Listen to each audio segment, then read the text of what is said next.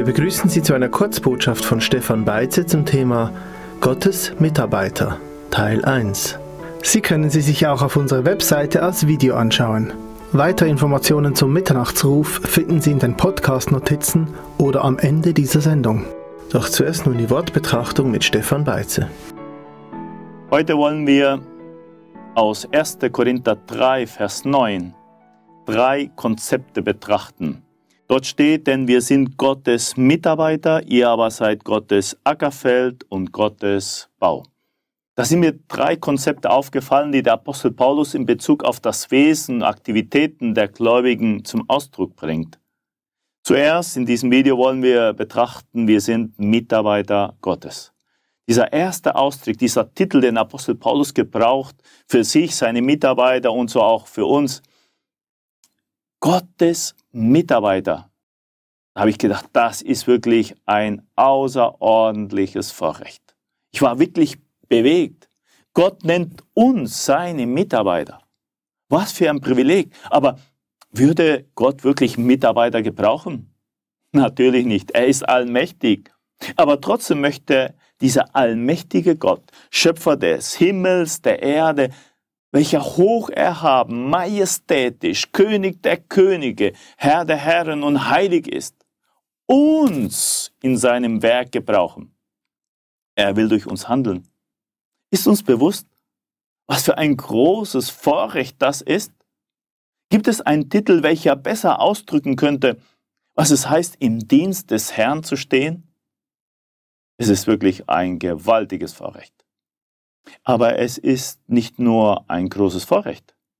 Wir haben auch eine ganz große Verantwortung damit. Im Kontext dieses Verses zeigt Apostel Paulus die Fleischlichkeit der Korinther auf indem sie Streit, hasserfüllte Vergleiche und Sektiererung äh, unter ihnen zulassen. Bereits in Kapitel 1 steht, äh, stellt der Apostel Paulus diese aufrührische Haltung in Frage. Vers 12, ich rede aber davon, dass jeder von euch sagt, ich gehöre zu Paulus, ich aber zu Apollos, ich aber zu Kephas, ich aber zu Christus. Ist Christus denn zerteilt?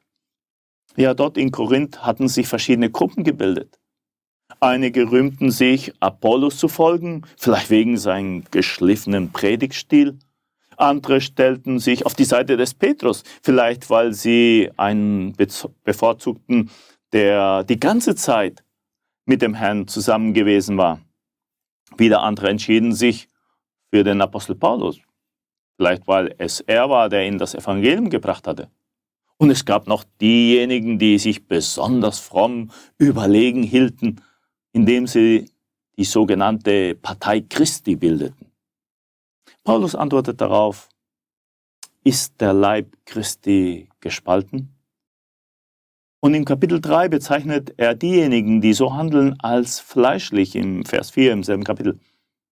Wenn wir in Werk Gottes alle Fleischlichkeit vorlieben, Eifersucht und das Handeln aus Bequemlichkeit oder Konkurrenzdenken beseitigen würden, könnte der Herr viel, viel mehr Frucht durch uns wirken.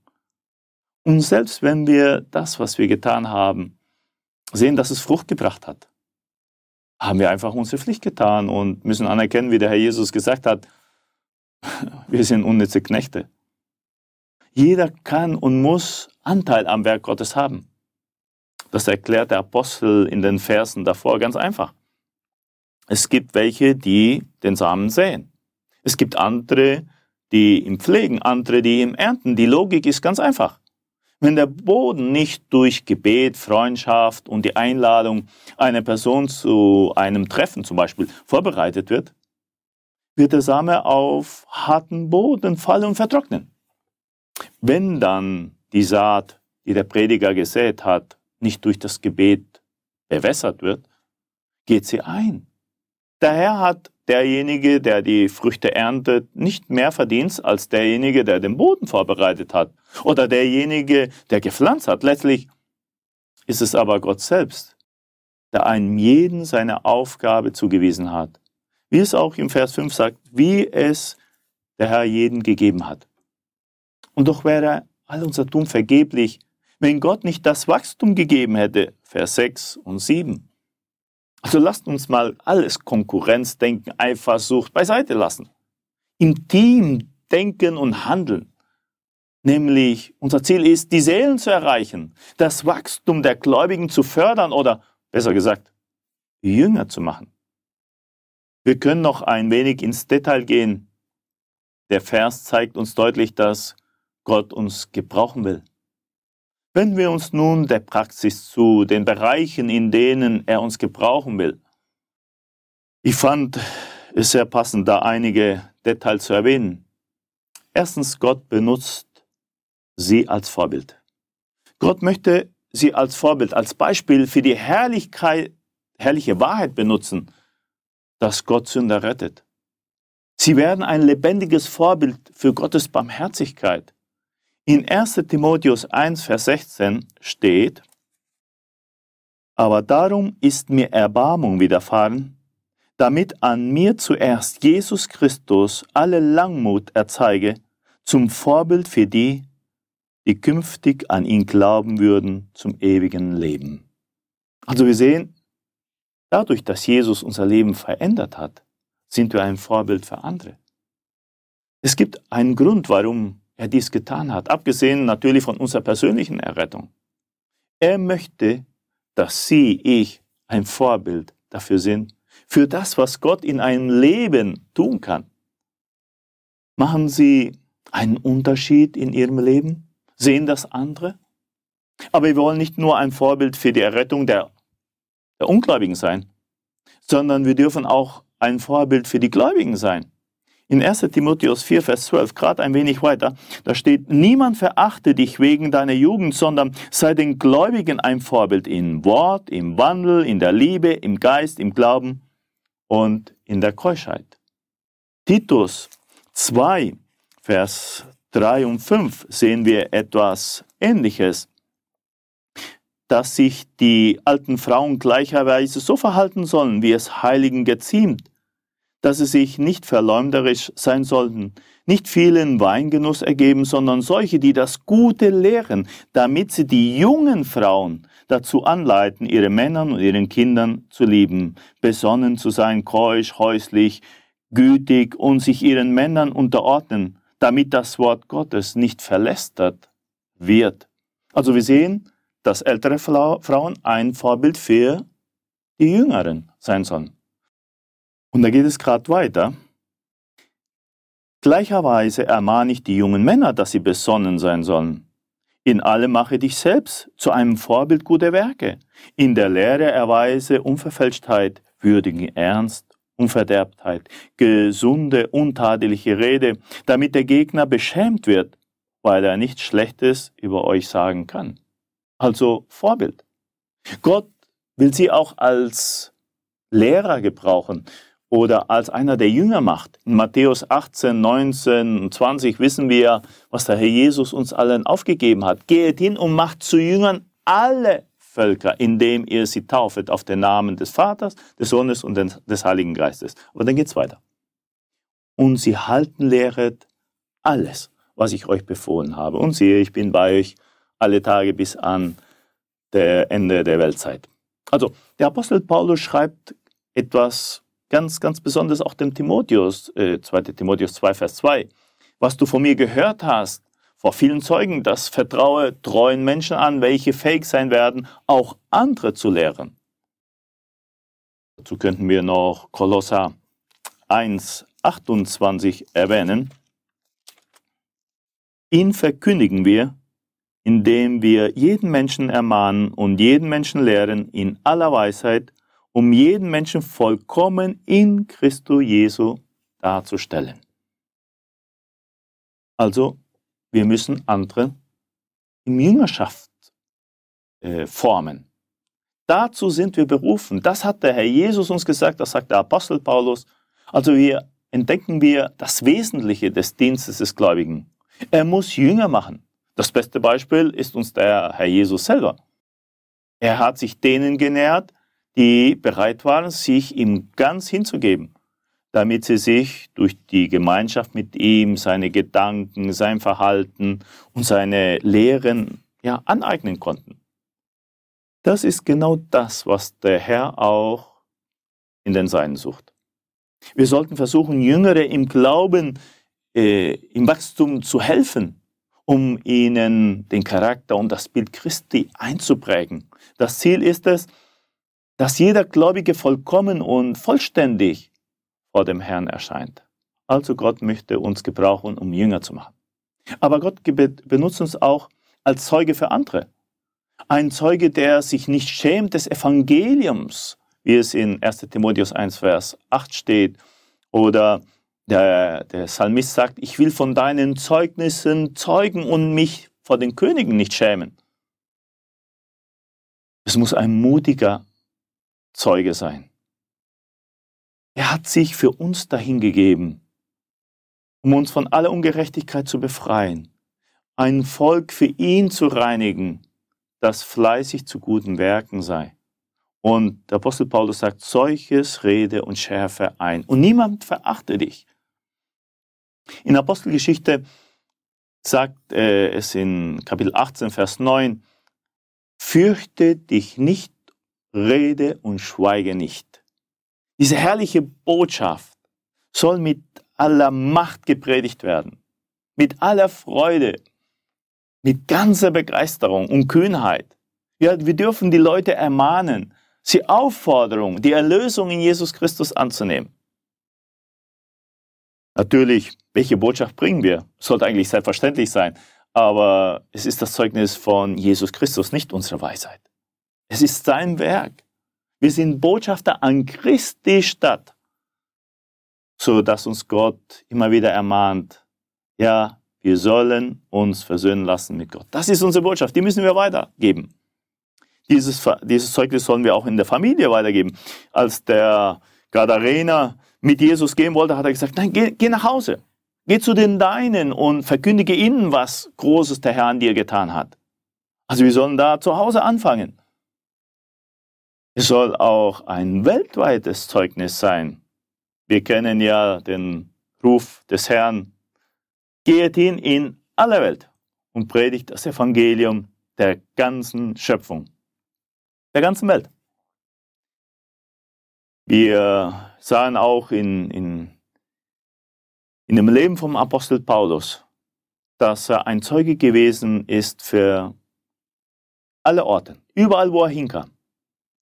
Obwohl wir den Auftrag haben, sind wir nicht immer gehorsam.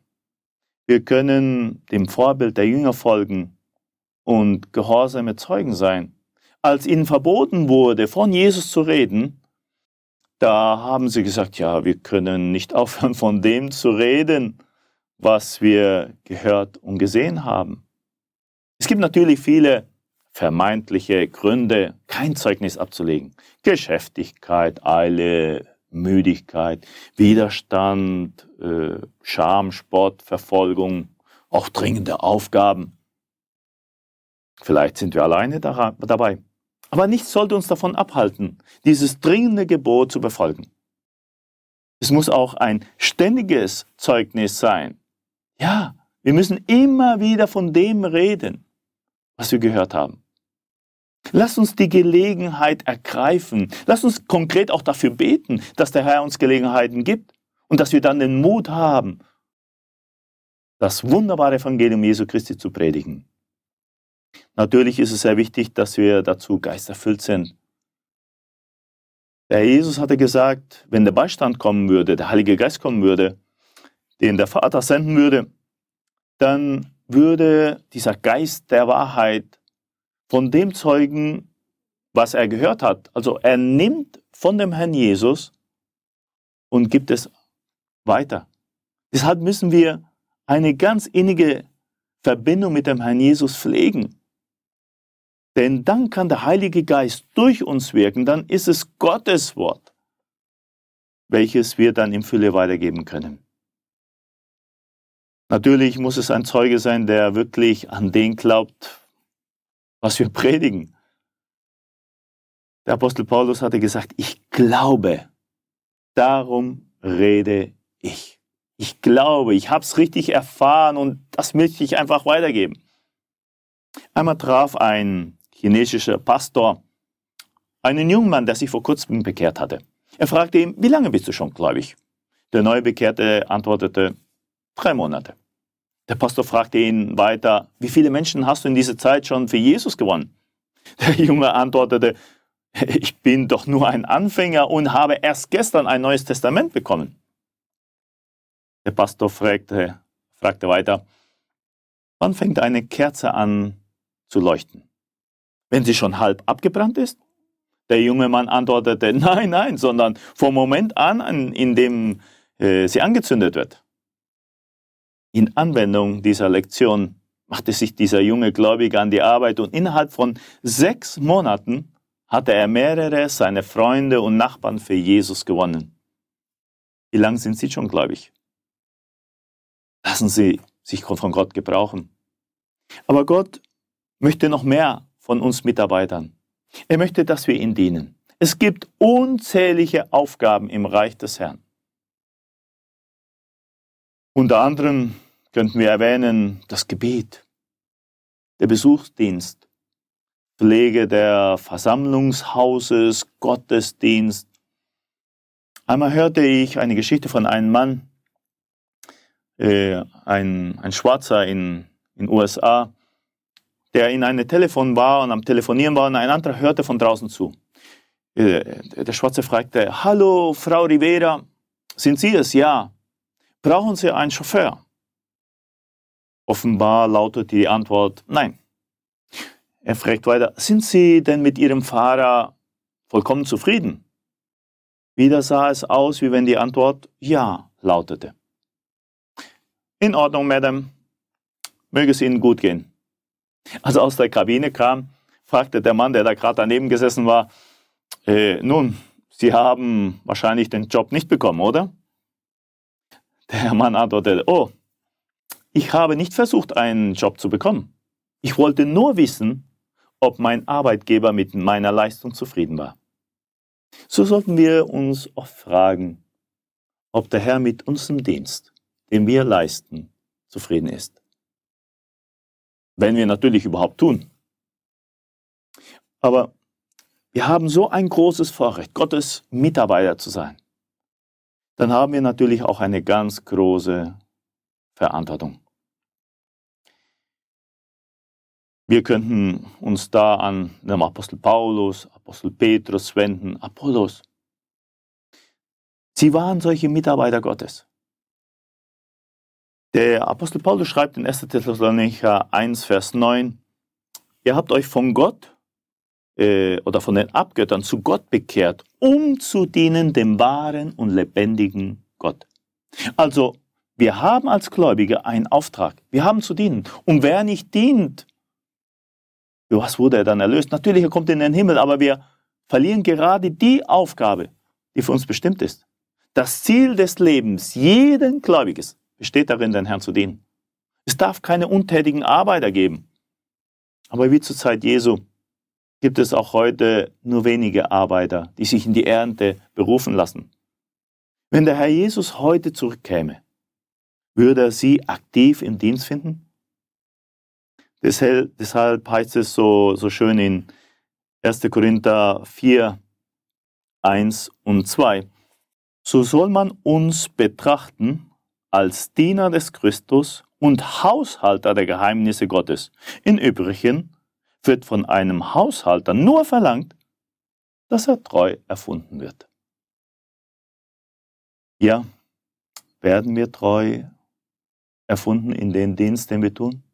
Es hängt natürlich damit zusammen, wie wert uns Jesus, sein Werk, uns ist. Wenn wir Jesus ganz groß sehen, das, was er für uns getan hat, sehr wertschätzen, dann werden wir natürlich dazu neigen, uns dafür zu interessieren, was er möchte. Hingegen, wenn uns die Person so ziemlich egal ist, werden wir uns auch nicht groß für sie einsetzen. Nun, es gibt eine große Realität. Wenn man nicht dient, ist man eine Last für andere. Ich habe eine Geschichte gelesen von einem Mann und seiner Frau, die fuhren auf diese Tandem, diese zweisitzigen Fahrräder.